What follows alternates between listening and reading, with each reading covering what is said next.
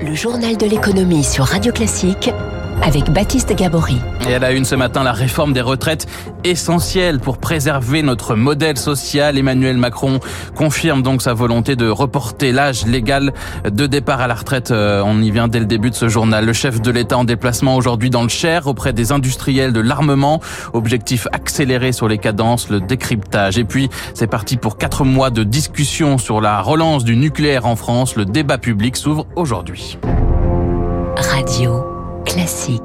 On n'a pas d'autre choix que de travailler davantage. Emmanuel Macron est revenu hier soir sur France 2 sur la réforme des retraites qu'il souhaite donc toujours mener à bien. Bonjour Éric Mauban. Bonjour Baptiste, euh, bonjour à tous. Il se dit néanmoins ouvert au dialogue sur le report de l'âge légal de départ à la retraite. Sa volonté est clairement d'éviter tout passage en force sur un dossier très sensible pour les Français. Lors de sa campagne présidentielle, Emmanuel Macron s'était engagé à un report de l'âge légal du départ à 65 ans. Eh bien, hier soir, il s'est dit ouvert à un départ à 64 ans. Après l'interview, un spécialiste des retraites me faisait part de son espoir de voir cette borne d'âge descendre à 63 ans. Il est vrai que le chef de l'État a dit vouloir négocier avec les partenaires sociaux afin de trouver un compromis.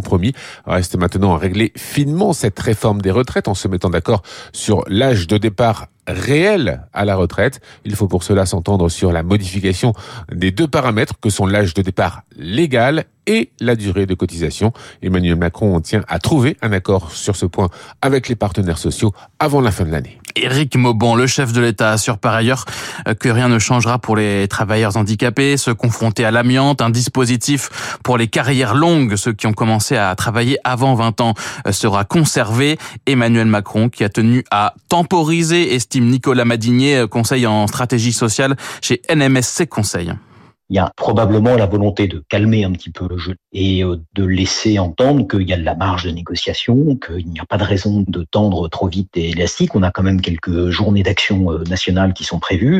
On va avoir en début d'année euh, des augmentations assez importantes du prix de l'énergie.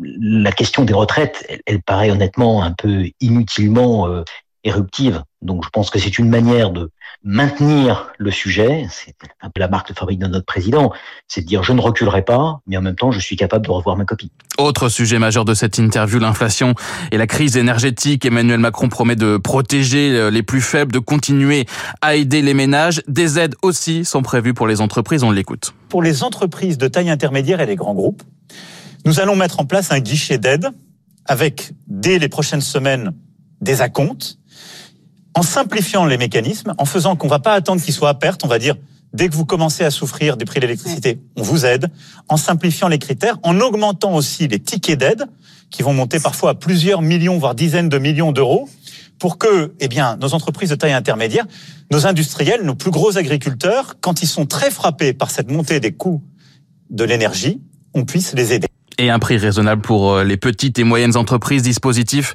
qui sera euh, détaillé vendredi par le gouvernement. Inflation, énergie, retraite, partage de la valeur ajoutée dans les entreprises. On y revient à 7h10 avec François Vidal des Échos et David Doucan du Parisien.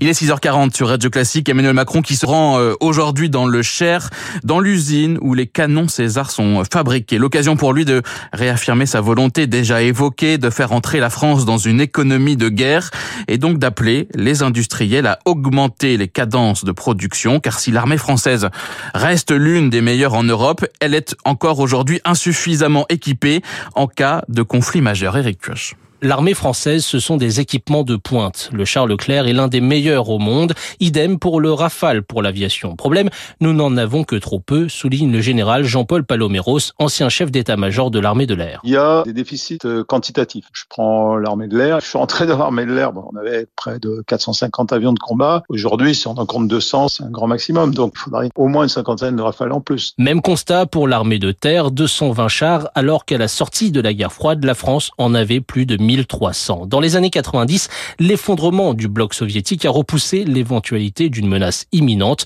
Conséquence, la France a opté pour la professionnalisation des armées, c'est-à-dire des effectifs moins importants, mais une montée en gamme. Dans le même temps, les budgets des armées se sont contractés.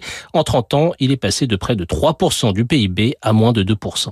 Objectif désormais, Eric, produire plus, mais des équipements euh, toujours de haute qualité, pas si simple? Aujourd'hui, nous sommes dans une logique d'orfèvrerie, explique un représentant du secteur. Chaque canon César nécessite un an de travail. Un avion, c'est quatre ans, des cadences d'artisans. Il faudra donc du temps pour convertir l'ensemble de la chaîne de production à cette nouvelle philosophie d'économie de guerre. Un des leviers, c'est de remplir les carnets de commandes, souffle-t-on, côté industriel, donner de la confiance, c'est convaincre d'investir. Autre défi, celui de la formation. Produire plus veut dire plus d'ingénieurs, plus de techniciens. Dans un premier temps, l'exécutif réfléchit à faire appel à des compétences aussi utiles pour le civil que pour le militaire, comme les soudeurs par exemple. Eric Cuoche, Elisabeth Borne vient de déclencher à nouveau le 49-3, c'était hier soir à l'Assemblée nationale pour faire euh, adopter l'ensemble du projet de loi de financement de la sécurité sociale. Les députés ont désormais un délai de 48 heures pour euh, déposer une motion de censure. Quatre mois, quatre mois de débat public et une question, faut-il construire de nouveaux réacteurs nucléaires en France? En février dernier, Emmanuel Macron annonçait six nouveaux réacteurs de type EPR2. Les deux premiers seraient mis en service dès 2035 à Panly, en Normandie. Pendant quatre mois, les Français sont donc invités à se prononcer lors de réunions, sur Internet aussi.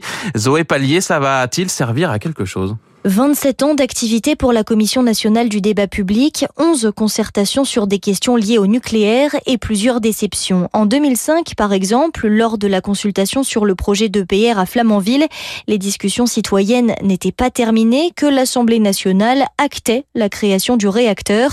Mais aujourd'hui, le contexte est plus favorable, estime le président de la Commission. La concertation dépasse pour la première fois une question locale et surtout, la loi énergie-climat n'arrive que cet été au Parlement.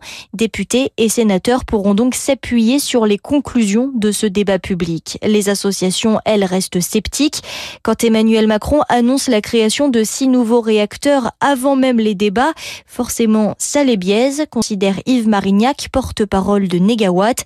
Il doute que la concertation bouscule le calendrier fixé par le président, mais participera tout de même aux réunions publiques qui restent selon lui l'occasion de sensibiliser les citoyens aux alternatives au Zoé Pallier, sur le nucléaire, justement, le futur PDG d'EDF, Luc Raymond, était auditionné hier par les commissions économiques de l'Assemblée et du Sénat. Les parlementaires ont approuvé sa nomination.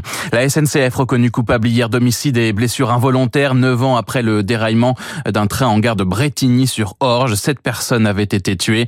Un ancien cheminot et le gestionnaire des voies SNCF Réseau ont été en revanche relaxés. La finance française se retrouve aujourd'hui pour le Climate Finance Day. Hier, plusieurs ONG ont mis en demeure la banque BNP de cesser son soutien à l'expansion des énergies fossiles. Cette journée est l'occasion de faire le point sur les engagements climatiques des acteurs financiers et ils assurent qu'ils progressent, Céline Cajoulis. Souvent critiqués pour le financement d'activités liées aux énergies fossiles, les établissements français semblent avoir pris le virage. Selon la Fédération bancaire française, en 2021, la part de ces investissements était de 25 milliards d'euros, soit 0,27% du total des banques, contre plus de 100 milliards pour le financement des énergies vertes et durables. Un calcul contesté par l'ONG Reclaim Finance, qui explique que ne sont prises en compte que les prêts aux entreprises et pas l'ensemble des services financiers, comme les émissions d'actions ou d'obligations. Les banques françaises se sont aussi mises d'accord sur une mesure commune de calcul de l'empreinte carbone de leur portefeuille pour atteindre la neutralité carbone nette en 2050. Et si les sept principales banques ont également annoncé la sortie immédiate du charbon, seulement cinq l'ont fait pour le pétrole et le gaz et uniquement trois pour la production d'électricité. Céline Cajolis, renchérir le coût du crédit pour freiner l'inflation. La Banque Centrale Européenne, la BCE, devrait relever aujourd'hui ses taux directeurs de 0,75 points pour la deuxième fois consécutive. Un choix euh, contesté. Il y a dix jours, Emmanuel Macron appelait la BCE à faire attention. Hier, la présidente du Conseil italien, Giorgia Meloni, parlait d'une décision imprudente. Nicolas Gottsman est chef économiste à la financière de la Cité c'est euh, assez problématique dans la configuration actuelle parce qu'on a eu pas mal d'indicateurs d'un ralentissement assez prononcé au sein de la zone euro. Le problème de ce raisonnement, et la BCE le montre euh, assez bien, c'est que l'impact du ralentissement qu'ils sont en train de provoquer a deux fois plus d'effet sur la croissance que sur l'inflation elle-même.